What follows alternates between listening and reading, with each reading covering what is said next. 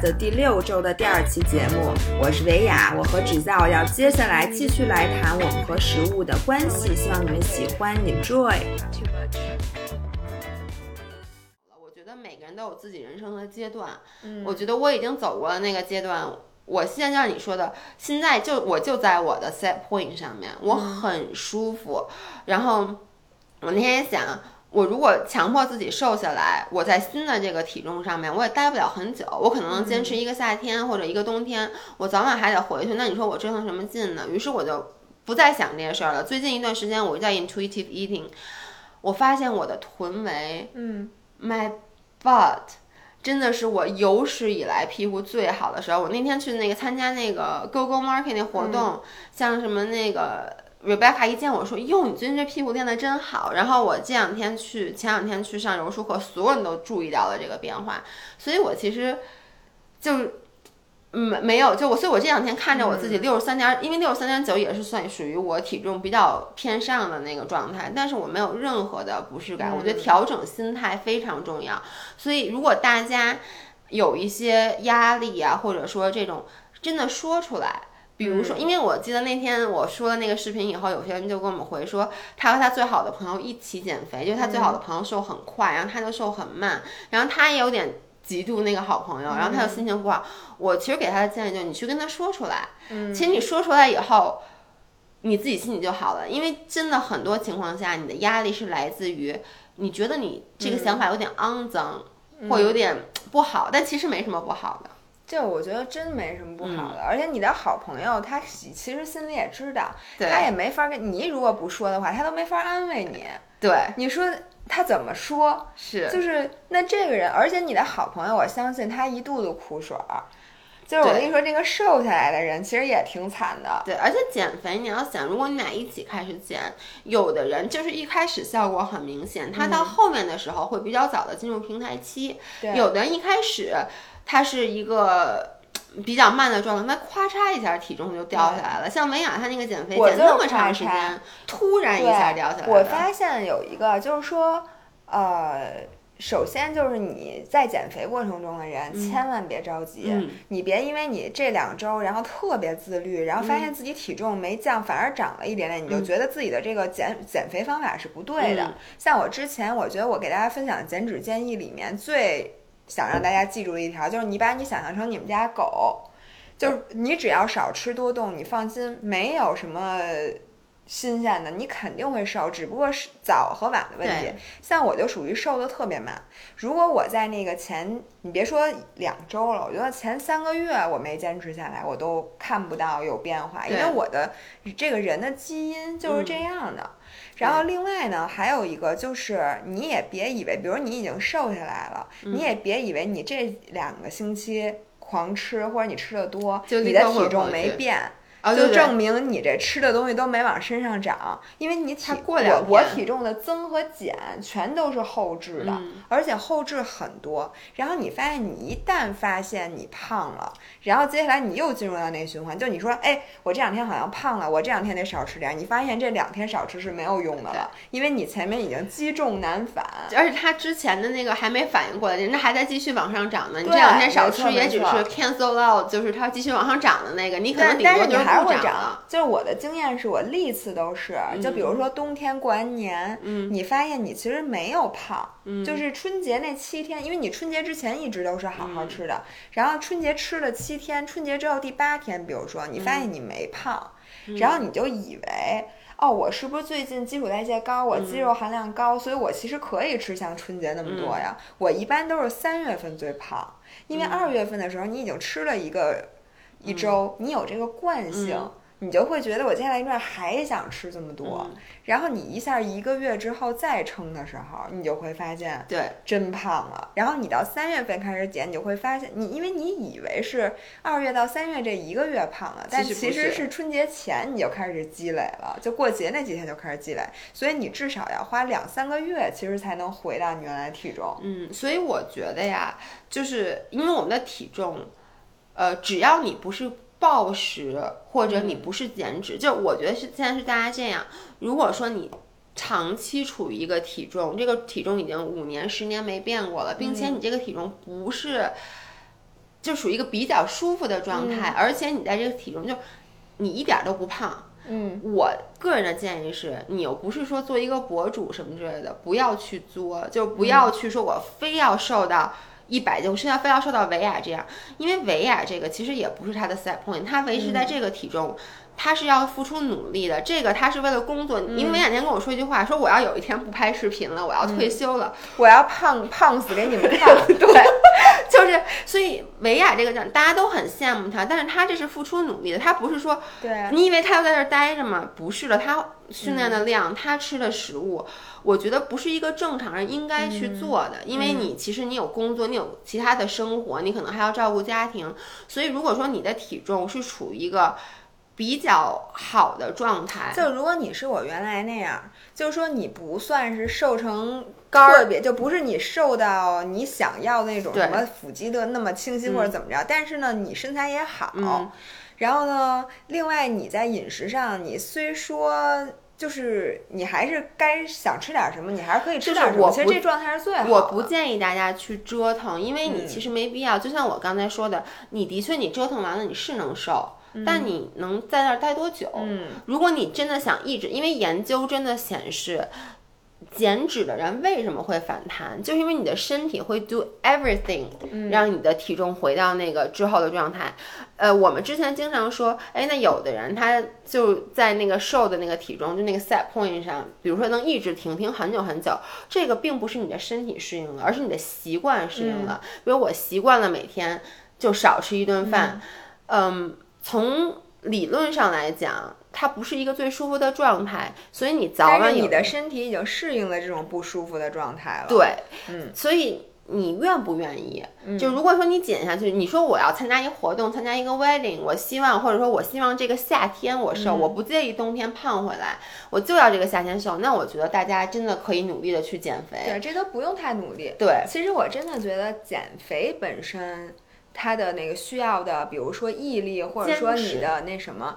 远远没有说你已经瘦掉了，你在这儿待着，你在这儿保持，因为这是看不到希望的。对，首先你不可能再进步了，嗯，其次你最怕的就是回去，对，所以你就要一直在这个点保持的时候，才是你最需要你的意志和能量的时候。所以我想说的就是，如果你是一个普通人，你有没有必要？去牺牲你和食物之间的关系，去牺牲你生活中很大，因为你肯定和朋友再不能像以前那样说出去吃披萨、吃披萨、吃这个、吃这个。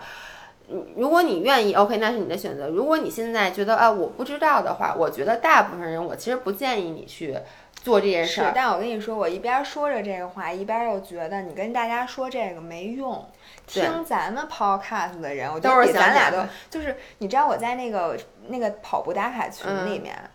然后我以为我是那个比较严格的人，我一发现大家连饺子都不敢吃，就是什么东西就那么一点儿一饺子，其实有这是不是热量特别高？你知道吗？我觉得是因为至少比如我自己，我觉得我现在属于一个属于一个很 peaceful 的状态，是因为大家经历的那些时代，我在很早的时候就经历了，我真的有点作为一个过来人的的状态在跟大家讲，嗯。就是有一天你会发现，其实你在你最舒服的这个状态，你反而不需要去做出，就这么说吧，在现在的这个状态，我只需要付出百分之二十的努力，我就能达到百分之八十的这个效果。嗯，但是如果说我希望我再往下瘦一点儿，我可能需要花百分之八十的努力去追求另外追求那 extra 百分之二十。那其实这就是一个选择，呃。我现在是因为我之前已经做过了，我现在觉得我现在很舒服。那维雅现在属于他的一个新的历程，我觉得这个都没关系。但是你一定要心里做好准备，就是当你开始了这个比较极端的，都不是比较极端。坦白说，你只要反复的去做这个减脂的状的行为，一定会影响你和食物的关系。嗯，你必须要做好这个准备。对。但是我其实说白了啊，我没有那么惨吃的。你现在没有那么惨，我觉得这个其实是我希望你一会儿跟大家，呃，现在是差不多，咱们可以去录下一集了。就是我希望你的下一集跟这个已经是下一集了，我认为现在已经五十一分钟了。哦，OK，所以我们就我觉得我们到时候看你能录多长，中间掐一半儿吧。OK，因为我其实觉得，我我我先说一下，我从旁观者的角度，因为前一段时间薇娅确实吃的少，你记得你跟大家说，你说你吃一千四百多卡一次，其实我现在跟那会儿吃的没有区别，因为我运动量大了。对，对，但是我的热量缺口没有区别，因为我我现在只是训、训练量因为你看今天你跟我说你能吃两千多卡，我觉得这个就是一个非常好我今天的状态早。上跑，但是我不可能每天都跑十五公里啊。嗯，那你现在还在减脂吗？嗯，我没有在减脂，但是我吃的不比以前多，就是我的卡路里，我的定的那个卡路里，但是你之前一千四百卡的时候，一千四百五十卡，然后但是我每天都有训练，所以我其实吃的能到两千。所以那你每天能吃多少卡？我记得你之前就之前那会对之前那段就是一千四百五十卡加训练消耗，但那会儿我不练跑步，如果不练嗯跑步的话，你力量训练基本上也就是三百多卡，三四百卡。OK，就是我就是严格的是这样来的，嗯所以就是比如说我今天消耗三百卡，那我就吃一千七百五。嗯然后如果今天，当然了，我有欺骗日，欺骗日的时候我就不算了。我觉得嗯我平时吃的那点热量，其实也就仅仅的是够欺骗日用的。但是你发现你还是能瘦，我觉得嗯这一点其实挺神奇的。如果说你真的把你吃的每样东西算出来，因为我相信我还是低估了，因为你嗯吃很多东西你，你酱什么的我就不一定算了嘛。但是你发现你是还其实还是能瘦的，因为其实你发现没有，有时候你训练的消耗你也会低估。其实不不，我是拿手表，那手表不会，基本不会低估的。OK，就是其实我的训练消耗，就是练力量的训练消耗，真的是很有限的。我发现，对，就是你基本上说你拼死了练，练完也超不过四百五。但是对对于我来讲，我觉得练，因为是这样，首先你只要产生热量缺口，一定会瘦；你没有热量缺口，一定不会瘦，这个是嗯一定的。所以如果说你说我现在没有热量缺口，我还在瘦，那一定是 somewhere 你高估了或低估了。也不一定。我我觉得你的身体的吸收率，不，就它就是吸收率。其实它 calories calories in versus calories out，、它嗯不是说你吃，它就是算吸收的这个热量，你明白吗？的确，所以不同的食物会有一些，但是我那天看的那个，不一定百分之百的能吸收。对，是，但是我那天。就是我那天看的是，就是基本上，首先 calories in versus calories out，就是你吸收进来的热量和你产啊出的消耗，这个是只要这个是一定的，嗯它根据物理守恒它一定的。那有一些食物你不是全吸收，比如你说那次我说吃芹菜，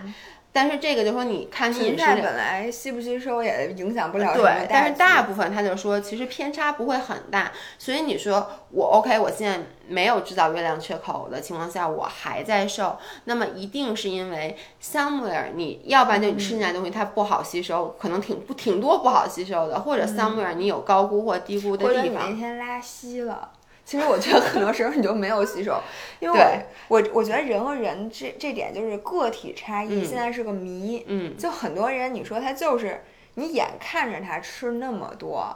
然后他就一点儿都不长肉。对，所以就说 versus 呃，就是 colors，因为很多人会误解 colors in 这个，就是他觉得好像是我所有吃进来的食物，嗯不是的，它是算的是你吸收的，只是一般人来讲，基本上你吃多少吸收多少。对于绝大部分人来说，除非你的呃，就是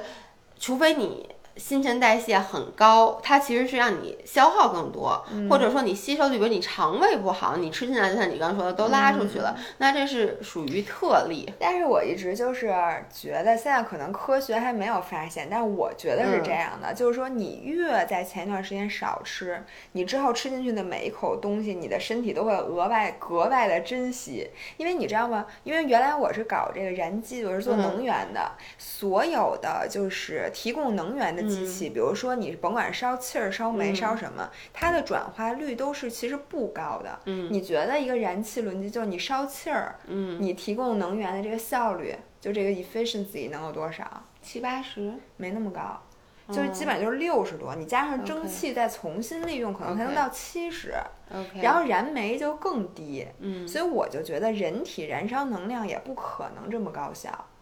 然后它是有一个值，比如说你平时可能就是百分之七十、百分之八十，如果你饿了几天。你的身体就会额外的珍惜你吃进来的卡路里，可能百分之百。我现在就给你 bust 这个迷思，是因为有研有实验去做了这个，就让人前两天饿，然后让他吃和那个不饿正常吃，发现他的。转化率什么就一点区别都没有，但它没法衡量。它是这样，当然了，你所有的实验它都是取一个平，它取 mean 或者取一个平均值，个体肯定会有一些差距。但是你就说从大数据的情况来讲的话，它其实就说这个现象，它至少它存在，它也不明显。嗯，就是不会像。但你这个，我看过你说那实验，但是我觉得它那个实验整个的设计方法，它是很有缺陷的。就其实你不可能真正知道他身体利用的能源都是因为人人体利用能源。他是靠那个呼吸嘛？它是靠它就是看它的，那是只是消耗，对，就是消耗。对呀，但是你不知道你身体吸收了多少能量，因为你的能量以各种各样的形式存储在细胞间，你是无法知道的。就它只是衡量，就是你长没长胖，以及你每天的消耗，它这两个是定的，然后看你一段时间有没有长胖，对吧？他的那个实验设计，但是我觉得这个东西是个谜，反正至少。但是我们当然不能指着这个东西说，因为这个一定是，就算它存在，它一定是一个非常小的差异，就一定是非常小的。而且我觉得你其实最近瘦有很大原因是因为你的确吸收不好，因为你最近肠胃不好。就像你说的，你你，但你按你这么话说，那不都吸收了吗？不。你排出去的一定是没有吸收的，那我排出去没有才没有没有整的食物，不不，它是有热量的，这就是为什么。那咱们计算热量的时候，是不是得 是有热量的？这个就是为什么像那些叫什么，就是包着油的，就不是你吃特别油的东西，你会发现你拉出来就有油，对对不对？对不起，但是你知道这就是为什么没有没没有这种之前包邮的那个药丸，而且我吃那个阿里，它其实就是说它让你更多的油就排出体外，这就是减少吸收嘛。嗯，所以我觉得那我头上出油是不是也是没吸收？就我脸上出油什么的，所以我觉得脸上出油越多的人，你越瘦，对吧？Anyway，反正我们在这里只是给大家一个 general 的 idea。我们俩就是随便聊。我们俩经常会因为这种看到什么实验就会去探讨。但是我的个人感觉是，基本你逃不出那个大圈子，就你不要存在一些侥幸心理。我刚才说那些呢，其实也是我的一个侥幸心理。就我老觉得吧，哎，我跟你说，他这个侥幸心理跟我一样。你知道我会有一个什么侥幸心理吗？就每次 cheat day 的时候，嗯，我比如说已经吃了五千卡。我就会继续，因为我就会继续觉得我的身体现在已经，你看看你这被塞住了。就我，我跟你说是这样的，我一边知道这不是事实，it's not a fact。你吃五千卡就是吸收五千卡，小点声对不起，你吃一万卡你就是吸收一万卡。如果说你的吸收率，比如说百分之九十八，那你就都乘以百分之九十八，并不是一个递减的。从你说吃到五千卡，说不定，真的不是。他们做了各种实验，他们没实验好。没在你身上，没在你身上。然后我跟你说，确实确实是这样。但是我自己就是会存在你这个侥幸心理。我总觉得我的身体看见了五千卡，有点懵，说：“哎呦，那再来，先先不要了吧。”呃，那个无暇顾及。对，但 OK，其实不是。你你也只能靠抖抖腿来增加一些这个，我跟你说，你还是那样子，你就想想你们家狗，同理，就是你们家狗。你给他吃一盆饭，给他吃两盆，就我觉得薇娅上次说那个特别对，其实这个也是我们看 podcast 一个人就说的，就为他说的是没有，其实这个怎么说？是之前我们犯的一个错误，因为之前我们会说会让你的身体进入 starvation mode，也就是饥饿状态。其实这个状态是不存在的，嗯，就是没有人会说你在产生了热量缺口的情况下，你的身体停止消耗热量，嗯，这个是不会的。它为什么会进入平台期是一个比较复杂的，以后慢慢会讲。它其实是你的激素会导致你的新陈代谢变慢，嗯，然后呢？你的体重也减小了，其实你的体重减小是真正导致新陈变慢最大的一个原因，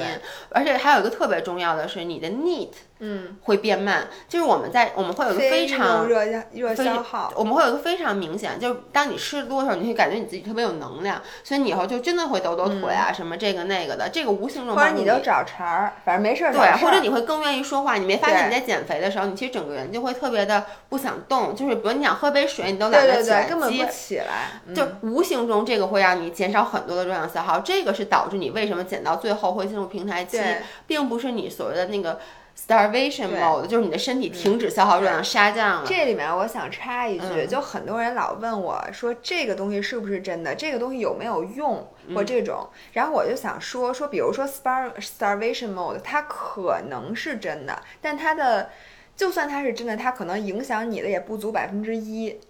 就是就算有，它也是。百分之一就是百分之九十九的真理就是热量缺口。对，所以比如说你有一个什么药有没有用，或者你吃这个有没有用，你不吃这个有没有用，或者说你做间歇断食有没有用，然后呢，你做这个有没有用？都是因为对，其实，在最后 in the end，它还是就。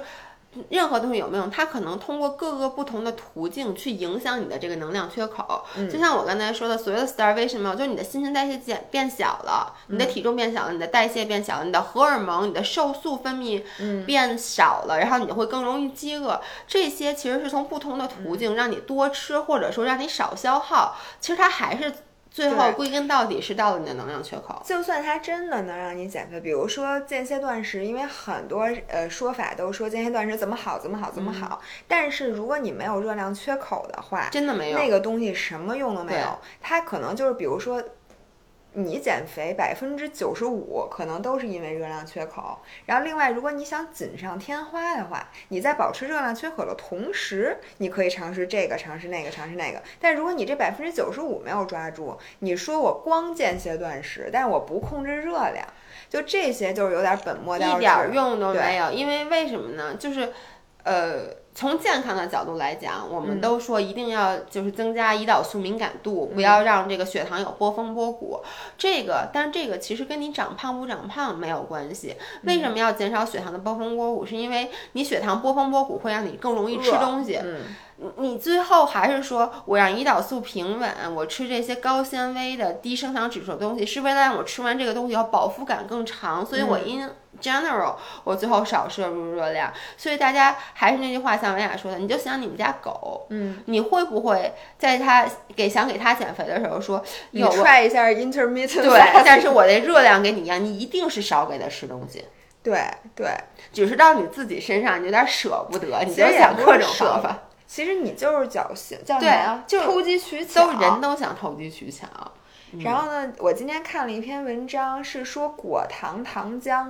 的不好。首先跟大家科普一下，这个东西确实，我以前以后大家看热量表的时候，可能都得又得多看一个，看有没有果糖糖。果葡糖、果糖都有果糖糖浆，果糖糖浆就是那个，因为果糖糖浆它跟那个水果的果糖一样，它是走干的。然后呢，你放在干里面，如果你不消耗，它其实就因为脂肪，你从哪儿？哎，单糖。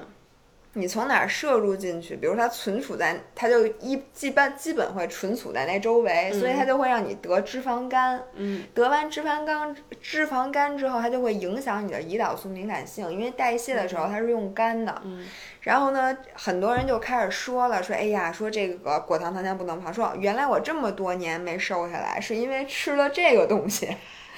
然后我就想跟这些人说，虽然说这个东西可能确实不该吃，但是你胖一定不是因为这个都是就所谓的 bro science，就是现在欧美有很多人就是说什么 calories doesn't matter，只要你吃这个什么健康就是什么。很多人现在就老说这 GI 值，什么 GL 值，也不知道哪天就是被人洗脑了。就是大家胖呃不瘦吧，就瘦不下来吧，老得归咎于一个他原来不知道的事儿。对，他老觉得一定不是因为我吃多了，是因为这个事儿我不知道。你看我原来只知道说少吃，我不知道原来其实最重要不是这个，是 GI 值。哦，我就因为不知道 GI 值，所以我没瘦下来。其实不用少吃，只要吃那个 G GI 值低的就行。对，所以我们在这儿想跟大家也也是普及一个概念。就是所有的 diet，或者你听到任何的所谓的这种什么小窍门啊、减脂的，只要他跟你说你不用营造热量缺口，那一定没用。对，不可能有用。就你没有热量缺口是不可能瘦下来的。你每次你就想想你们家狗，你就明白了。只有一个吃那个违禁药物，因为吃违禁药物也是也是影响你不啊，它可以让你的基础代谢变成，比如说你甲亢，你就不用少吃。对，不，它它一定，它是增加你的消耗嘛？甲亢是因为你的消耗增加，它一定是。但是你知道，因为我吃过违禁药物嘛，我吃那个 曲美，哎，这你看你刚把我跑题了，我在给大家讲我暴食症那故事呢。我大学时候吃曲美，真的是可能，我觉得就像你从去年瘦到今天，今年这嗯种大规模的记，就是掉下来的体重这种瘦，嗯就是我吃曲美那一那那一段时间。大家可千万别去买曲美，我告诉你们，因为每次我们在明明讲一件什么事儿的时候，大家都被种草了另外一个东西。我告诉你们，谁要敢现在去吃曲美，我真的，我觉得我讲讲完接下来这故事，他们一定不敢吃。第一，曲美现在在国内已经是违禁药，我在美国很早之前就是它是西部曲名嘛。呃，我吃曲美的那段时间，我真的是我在睡觉的时候，我心会突然一下跳，我从半夜里就惊醒，就心悸的惊醒，而且有时候会跳的就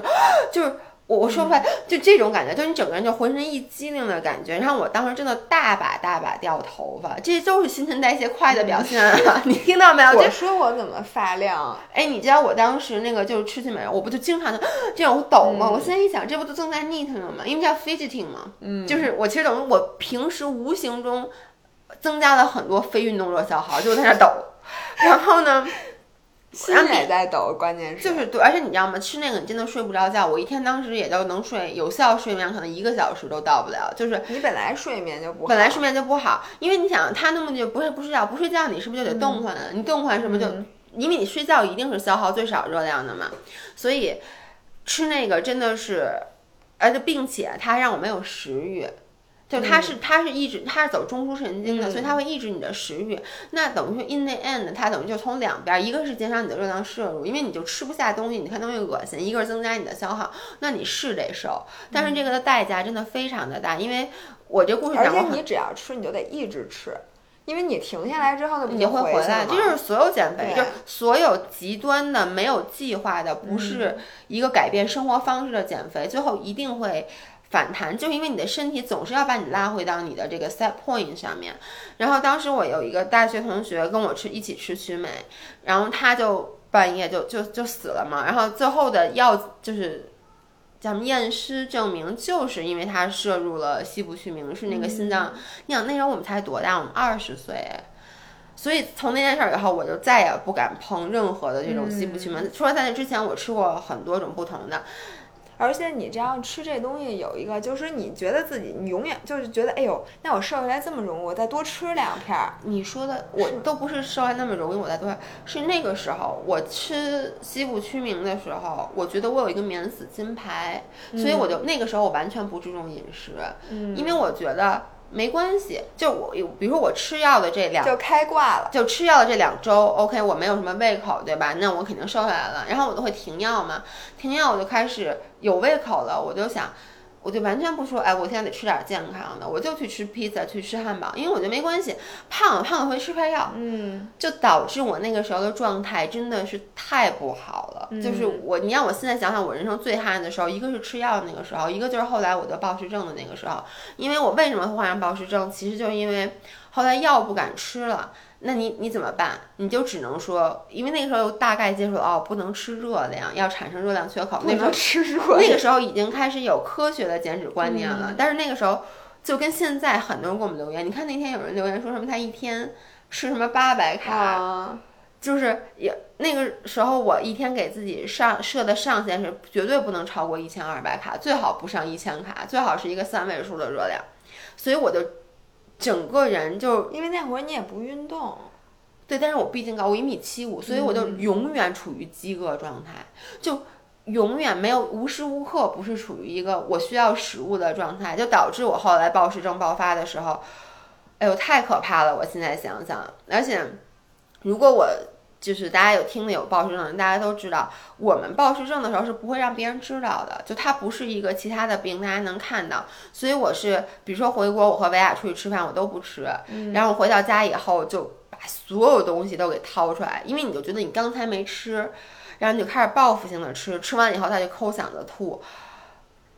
呃我觉得它影响的不仅是你的生理，其实更多上是你的心理。为什么？因为你就感觉，其实这我觉得不是杀人啊，但其实就是你做了一个你觉得是违法的事儿，或者是让你觉得很丢人的事儿。这件事儿会让我觉得，至少当时我觉得，我觉得我在大家面前抬不起头。虽然你们不知道，但是我知道这件事儿。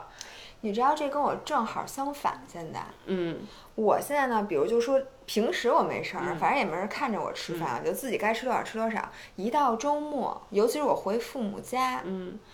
我都得强行的表现，要尽量多道你没吃事儿。嗯对，多吃完了之后回来那顿饭，我就说，哎呦，咱俩吃点沙拉吧。嗯但是我爸要给我打电话问我，哎，你们俩晚上吃的什么呀？然后我还得说啊，我们俩吃米饭。我觉得这是跟家里人，我跟我爸妈也是都会说我吃了很多，但是其实是其实不是为了给别人表现出来你吃的少，就是你总觉得要跟不是要给别人表现出来你吃的多，对，就是我跟别人在一起的时候我不吃是因为，嗯，那别人不说你吗？说实话我后来就没什么朋友了，对，因为你不吃，你想就是我想说你也不暴想去，因为你出去，其实你看见那些东西对你是刺激，就暴食症到最后，它影响的不只是我的生理，它影影响严重影响到我的心理以及社交圈。对一个是因为我刚才说的，你自己就会很自卑。我我你别看我大学时候好像我身上什么之类的，我其实大学时候没有什么朋友。我人生从我有一记忆以来，我一直都是有周围有很多朋友。我唯一一段没有朋友的时候，就有大学的时候。那天我有一个就是现在认识的一个多伦多的朋友，他就问我说：“哎，你认识那谁谁谁吗？那谁谁谁吗？都跟我一届的。”我说：“我不认识。”他说：“你怎么谁都不认识？”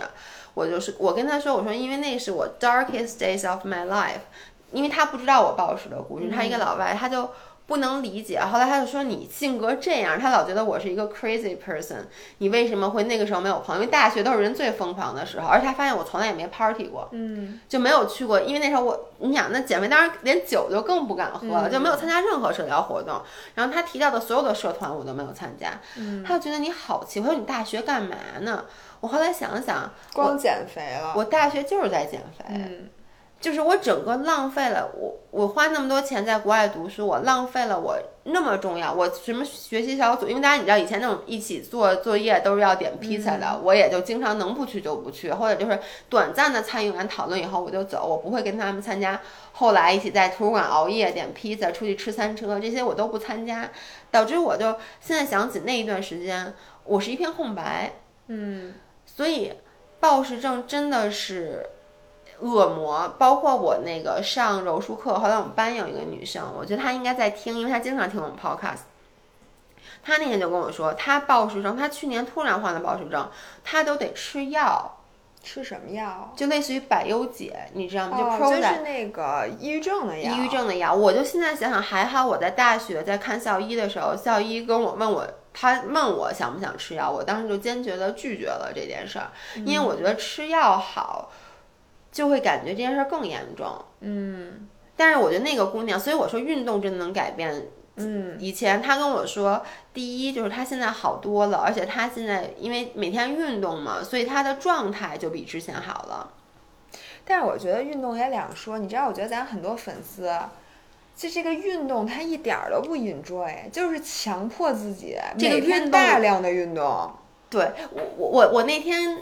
翻不是我说翻看我之前写的那篇怎么治愈暴食症的，我觉得里面我真的忘了我之前写过这件啊，事儿。我经常忘，但是看完了之后就觉得，哎呀，还是这我看的时候就觉得，哎，我好睿智嘛。然后我觉得里面，我觉得最重要的是，我写的是你要重新审视自己，你要重新审视重。重建认知，我是刚刚说了三点。第一，你要重建对自己的认知，你要认识到自己身体不是每个人都是一样的，你永远无法变成维亚。你现在那么好，我我每天都跟你在一起，我天天吃你的就 diet，、跟大家把那个什么维密天使设为自己的屏保，你说你好天多人把你设成他的屏保，你没看那天 我觉得这发件事非常 creepy。我也觉得是，我求我大家不求大，家能不能还是换成你们家狗，这样你看见你就能想到我的话。因为我跟你说，你把它设成屏保，真的是让我有太点 creepy 了，太然后那个手机我感觉就是我的，太可怕了。你说完这三点大的建议，我们今天就结束。然后这三点的细节咱们下一次说。嗯嗯，第二点，OK，呃不不对，然后就重塑自对于自己的认知，你需要认识到自己的缺陷，然后并且你要接受自己的缺点，就你要知道，OK，我可能永远都不可能腿特别细，那你就要知道。我就接受我的腿是一个比较粗的状态，这是第一点。第二点，你要重塑对食物的认知，嗯，就是不要将食物看成热量。虽然说现在维亚还在计算热量，但是其实我们对于食物。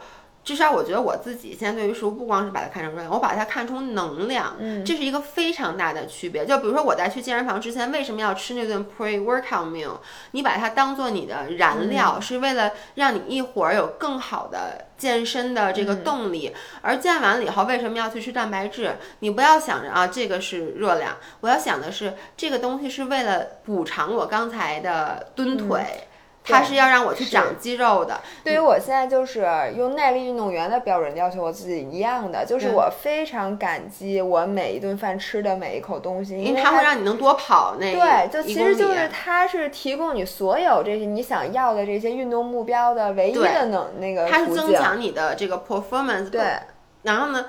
呃，对，然后最后呢，就是你要重塑你对训练的认知，你不要将训练想成我消耗热量的出口，嗯，你不要将它这么想，因为像我们刚才说的，第一，你做力量训练，你其实不能，你消耗不了多少热量。嗯，你做有氧是能消耗，但你会花费很长的时间，而且你会给身体造成很大的压力。就是你千万不要这么去看，你如果这么去看的话，就会造成这种我今天必须得运动，但并不是因为你想运动，我想运动，而是因为我今天吃了多少多少热量。你首先对食物的这个认知就不正确了，接着我要想我要把它消耗出去。你要将训练想成一种让自己身材。变得更好，让自己生活更好状态的一个行为，就跟你化妆或者你跟用护肤品一样，它是让你变成整个身体状态变成一个更好的、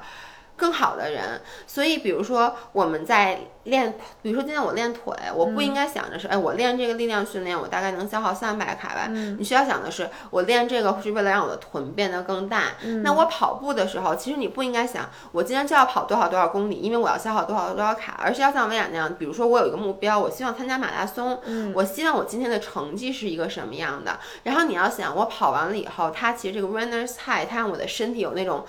啊，做完有氧很舒服的感觉。我在这里面插一句，其实一旦你有。了一个运动的目标。嗯，其实一切都不是事儿。我记得我那个之前买过《铁人三项圣经》这本书，当时准备认真练铁三，后来发现自己游泳太渣。反正就是练铁三的时候，那里面有一句话，因为铁三运动员其实他们的体呃身身材一定要保持非常好，因为要不然你比如说你比人多五公斤，那你要扛着那五公斤折腾四个多小时，你就肯定没有优势。但是当有人问到这个专业的铁三运动员说那个你如何控制你的体重的时候，好，他们说说你的心里，你根本用不着控制体重，嗯，因为只要你每天心里想的是这个训练，你想的是你把你这个能量，把这个营养素吃够，体重是自然而然的，不可能有问题。对，而且当你想，就像你刚才说的，当我想的是我减掉这个体重的目的是为了我提高我的运动表现，你就会更，这就真的你就不用。其实他们说，就马拉松运动员没有人称体重。对，因为你他他每天的训练量那么老大，而且他吃的东西，其实他吃的东西他是为了更好的叫什么供能他的训练。因为你你一旦把这个关注点转到这上面，你发现体重自然而然的你就好控制。其实很简单的一个例子，我觉得你跑马拉松，你体重轻了，你成绩就上去了。所有关注成绩的人，他不可能体重大。其实这是一个正相关的，包括像。